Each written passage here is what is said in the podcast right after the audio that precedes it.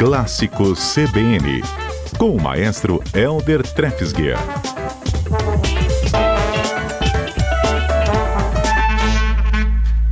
Maestro Elder Trefsguer, boa tarde. Boa tarde, Patrícia. Tudo bem? Tudo certinho. Hoje Boa nós tarde aos nossos ouvintes também, né? É verdade. Hoje nós estamos com uma, uma seleção de compositores nota mil, né? Pois é, e estamos assim, às vésperas de concluir o desafio lá do, do Mário Bonella de destacar os instrumentos, né? Orquestra, é, né? Em obras sinfônicas, né? Uhum. A, a obra sinfônica nos faz esses determinados instrumentos se destacam. E a gente já falou praticamente todos. É, pelas minhas contas aqui, Patrícia, faltam dois. Esse de hoje mais um. Hoje vai ser E a viola, hoje, né? Justamente, a viola, a viola de orquestra, é um instrumento que muitas pessoas confundem, né? Quando fala assim, ah, eu toco viola, e a pessoa, mas é de, de quantas cordas? De 12, de 8? Porque a pessoa imagina, imediatamente associa com a viola caipira nossa, né? Aham. E, mas na realidade essa viola que a gente está falando é a viola de orquestra, que é um instrumento muito parecido com o violino, um pouquinho maior. Então, pelo fato de ser maior, ele também tem um som menos agudo, né? É, e, e um pouco mais grave que o violino, e, mas é um instrumento importantíssimo, porque é, na orquestra, cada grupo de, de instrumento se organiza mais ou menos como um coro, com uma voz grave, outra voz menos grave, voz média, é, e até indo até a voz mais aguda, né? Então, no caso do violino, é a voz mais aguda, faz o soprano, e a viola, no, no quarteto de cordas, no quarteto, seria o equivalente mais ou menos ao contralto, tenor em, algumas, em alguns momentos, e também o contralto. A gente vai começar, Patrícia, Hum. mostrando uma obra de Mozart, nosso compositor lá do século XVIII, uma obra da Sinfonia Concertante, que ele escreveu em 1779 para violino e viola. O que é legal é que o ouvinte vai perceber a diferença do som do violino e viola que tocam a mesma coisa em momentos diferentes. O Uhum. exemplo número um.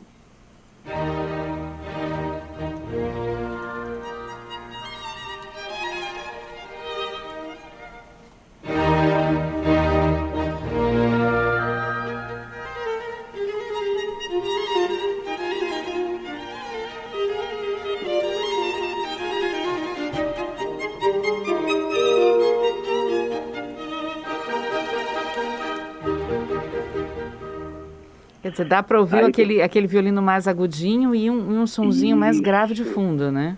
Exatamente. Primeiramente, é, é, a orquestra faz a introdução, tchan, tchan, tchan, tchan. Aí vem o violino, tim, tim, tararara. depois a orquestra faz de novo, pam, pam, pam. aí vem a viola, tim, tim, tim, tim. já um som mais grave. E depois os dois juntos começam a dialogar. Eu acho que vale até a pena a gente ouvir de novo, né, Patrícia? Para o nosso Vamos ouvinte ouvir. perceber bem essa, essa diferença. Colocando então o exemplo um de novo para o nosso ouvinte.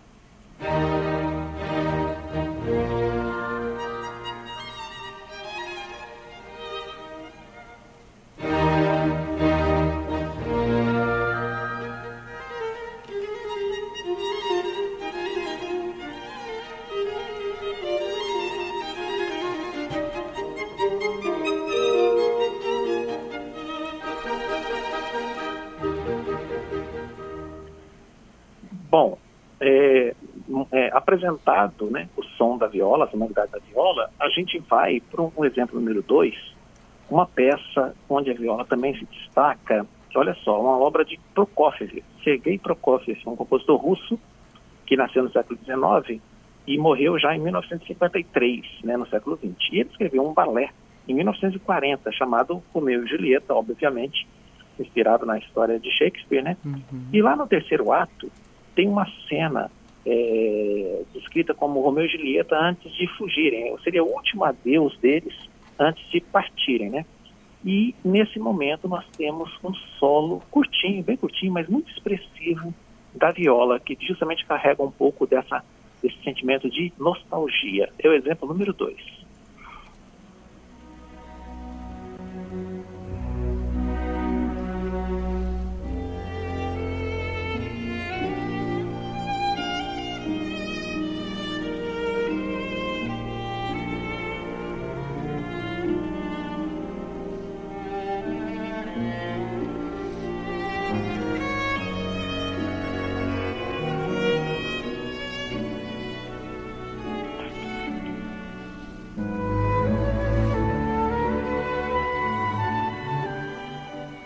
E aí a música segue, né? Não sei uhum. se dá para ver, né, Patrícia? Que é, parece violino, mas não é, né? parece aquela coisa assim, eu acho que é um violino, mas não tenho muita certeza, é a viola. Com a sua sonoridade muito bonita, né? Um instrumento uhum. muito especial. E tem uma outra peça, Patrícia, lá do Richard Strauss, que não tem nada a ver com Johann Strauss da Waltz, é um outro compositor alemão, é, que viveu entre 1864 e 1949. E ele escreveu alguns poemas sinfônicos. Um dos mais famosos é o Don Quixote, também inspirado em outra obra literária de Cervantes, né? E nesse poema Don Quixote é engraçado que tem dois instrumentos que são associados a personagens, né? O principal é o violoncelo, né? Que faz a, o papel do próprio Don Quixote. E em um determinado momento tem a viola, que faz o papel do Sancho Panza, né? todas aquelas características e peculiaridades do personagem, né?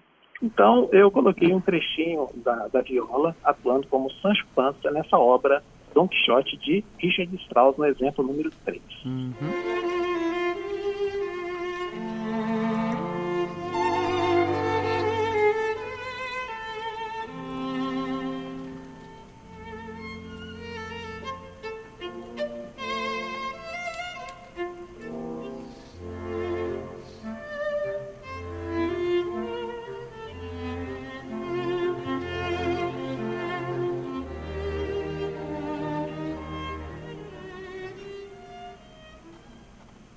Que delícia.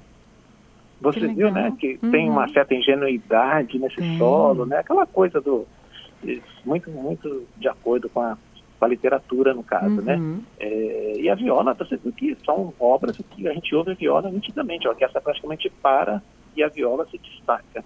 Uhum. Tem mais um, tem mais uhum. dois na realidade, mas esse próximo, Patrícia, é uma peça que a gente até já tocou aqui no Espírito Santo, que é uma abertura concertante, uma abertura de concerto, uma peça grande, dura 20 minutos, é, do compositor inglês, dessa vez, Elgar, Edward Elgar, compositor também que nasceu no século XIX e morreu em 1964, no século XX. E ele costumava passar os invernos, ele fugia da Inglaterra, né, para ir para o norte da Itália, ali naquela Riviera Italiana, onde tem uma cidadezinha muito bonitinha chamada Alácio, onde ele costumava passar os invernos.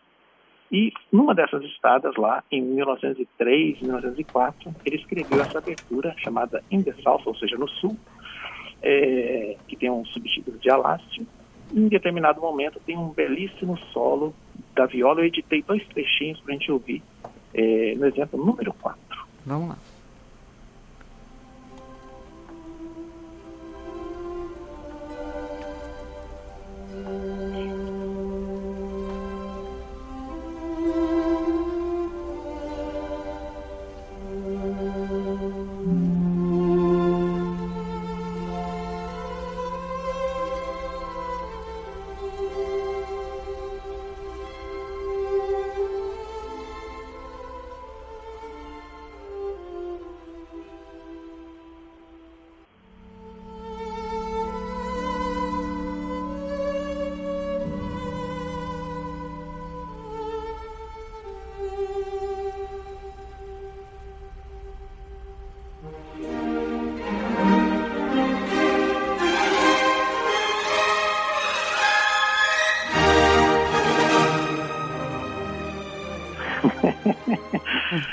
Eu fiz uma pegadinha no final, você viu que eu deixei a música seguir um pouquinho, uhum. porque o pessoal às vezes acha que a música ela, ela é muito suave, mas ela é suave naquele momento ali, né? Uhum. Que ela está passando um determinado sentimento, mas logo depois dá uma reviravolta e a música, você viu como é que ela se agita, né? Ganha uma energia, ganha né? Esse contorno completamente diferente. Muito bonita essa abertura esse compositor é, Elgar, uhum. um compositor importante aí em inglês.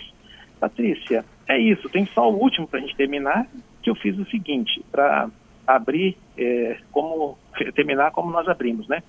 Com a mesma obra de Mozart, mas eu coloquei dois outros, um outro trechinho, né? Justamente para a gente poder ouvir bem esse som da viola é, e distingui-lo do violino, que é o exemplo número 5. Olha só, maestro, a gente está tentando encontrar aqui o exemplo número 5, né? Nossa equipe está tentando buscar esse exemplo número 5, porque a princípio nós temos quatro exemplos aqui. É, mas enquanto os meninos procuram esse, esse, esse exemplo, deixa eu te fazer uma pergunta, maestro. É, claro. As pessoas é, olham para a viola e para o violino é, e enxergam instrumentos parecidos fisicamente. Tem alguma diferença entre a viola e o violino? A viola é um pouquinho maior, ela é tem mais cordas. Como é que funciona isso? Olha, a, a, tem, são, são é, as cordas são quatro cordas igualmente, né? Só que a diferença é que o violino tem uma corda que é mais aguda, mais fininha, né? E a viola, a corda mais aguda da viola é uma quinta, cinco tons abaixo da corda do violino. E a viola tem uma corda grave que o violino não tem. Então é isso. E no tamanho, a viola é um pouquinho maior, um pouquinho coisa maior, né? E então isso tudo, o tamanho da viola e a, e a espessura das cordas, uhum. né, faz com que elas, ela toque a mesma coisa que o violino toca, porém sempre uma, uma quinta abaixo, digamos assim, de forma mais grave. Entendi. E ela é fundamental, sabe? Eu, é, Patrícia, eu até encaminhei para vocês de novo o, o exemplo no e-mail, né? Mas é, a viola é fundamental na orquestra porque ela justamente completa a harmonia é, e, e, faz com que as cordas soem em toda a sua plenitude. É lógico que ela também é utilizada para solos, né? Mas é muito mais ali compondo né, as vozes das cordas e, e, fazendo com que soe tudo de uma maneira harmônica, né? Uhum. Ela tem um papel fundamental.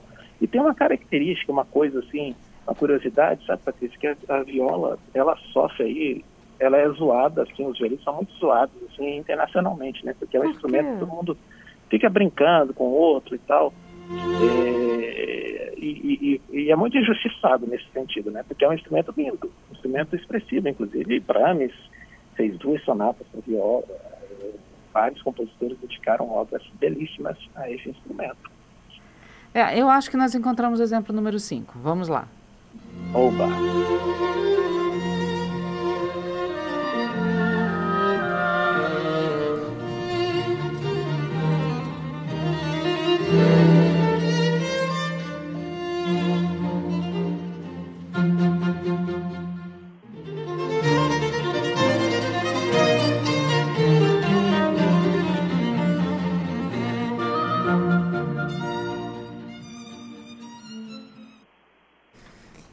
É esse, não é, maestro? Eu, eu não consegui ouvir, mas creio uhum. que deva ser, né? Eu não, aqui não, não veio para mim. Enfim, Patrícia, é isso, né? Acho que os outros exemplos já, já ilustraram bem aí esse instrumento que é pouquíssimo né, conhecido, mas que todo mundo vê e às vezes pensa que é o violino, não. É então, a, a gente tem os primeiros violinos, os segundos violinos, a viola, as violas, né? Os violoncelos e os contrabaixos. Uhum. Aí compõe a família das cordas friccionadas, Patrícia. O Fernando está aqui dizendo que ele sempre tenta ouvir música clássica, mas ele acaba ouvindo sempre os sucessos básicos, ele colocou aqui pra gente. É, para eu ouvir obras inteiras, né, que não são dessas que a gente já conhece, por onde eu começo? Porque às vezes fica meio monótono, ele colocou aqui, o Fernando. É, o ideal é, é, é, é é, acompanhar os conceitos da, da Orquestra Sinfônica do Espírito Santo, né? Que aí você vai ter contato com várias e várias obras, e aí você vai começar a perceber. Porque, por exemplo, vamos pensar assim: vamos lá. É, Tchaikovsky, um compositor, ele tem seis sinfonias, né? Uhum. É, tem a suíte Lago dos Cisnes, tem o Quebra-Nozes, tem o concerto famoso para piano, concerto para violino, dentre outras obras, né? Então, é, as pessoas ouvem mais a sinfonia número 5 ou número 6, a patética mas tem as outras também que são bem interessantes, né? Então é legal você acompanhar ao vivo a orquestra apresentando, porque a partir de uma apresentação de um concerto da orquestra, você pode falar, opa, gostei dessa daqui, vou colocar aqui na minha, na minha playlist, playlist, né, para ouvir. Então acho que é isso, né? E eles têm uma imensidade. Outra outra dica boa é, é, é procurar mesmo, né? Vai na internet, é, e começa a, a, pesquisar sobre o compositor. E hoje você acha praticamente todas as obras de todos os compositores na internet. Então você é uma boa dica que eu, que eu daria, né? Mas eu acho que nada substitui o ao vivo, né, Fernanda? É verdade. Quiser, agora em fevereiro a gente volta com os concertos da Orquestra Sinfônica e muita coisa boa vindo aí, se Deus quiser.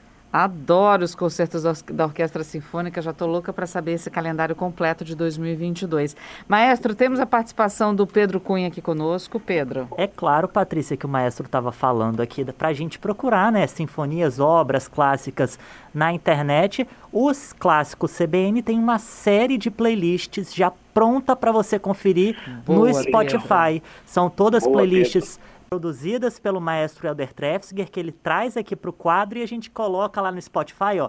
Tem o clássicos de inverno, tem o clássicos vibrantes, clássico impactantes, clássico dos clássicos.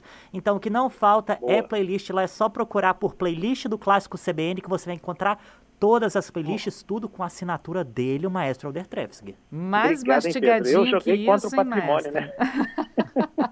tá certo. Pedro lembrou bem, verdade, Pedro. Muito obrigado. É verdade, na nossa, na nossa playlist aqui, né? Isso, exatamente. É isso Tudo lá no Spotify para quem quiser conferir. Mastigadinho, olha, às vezes eu fico viajando nessas playlists, Patrícia, porque é bom demais. Vale a pena, viu, gente? Vale a pena. Você nem precisa buscar muita coisa na internet. Vai lá na playlist que você já vai certo, vai conhecer as melhores obras, as mais gostosas, as deliciosas. E quando você estiver assim com muita, muita, muita vontade você vai conhecer todo o calendário de 2022, porque vai ver tudo ao vivo aqui com a orquestra aqui do Espírito Santo, não é isso, maestro? Maravilha, exatamente, Patrícia. Já fica o convite aí. Daqui a pouco a gente vai divulgar, ainda em fevereiro a gente volta, se Deus quiser. Tá, em primeira mão aqui para o Clássico CBN, né, maestra? Combinadíssimo, combinadíssimo. Obrigada, viu, maestro? Eu que agradeço, Patrícia. Um grande abraço a todos. Outro grande, até semana que vem. Até.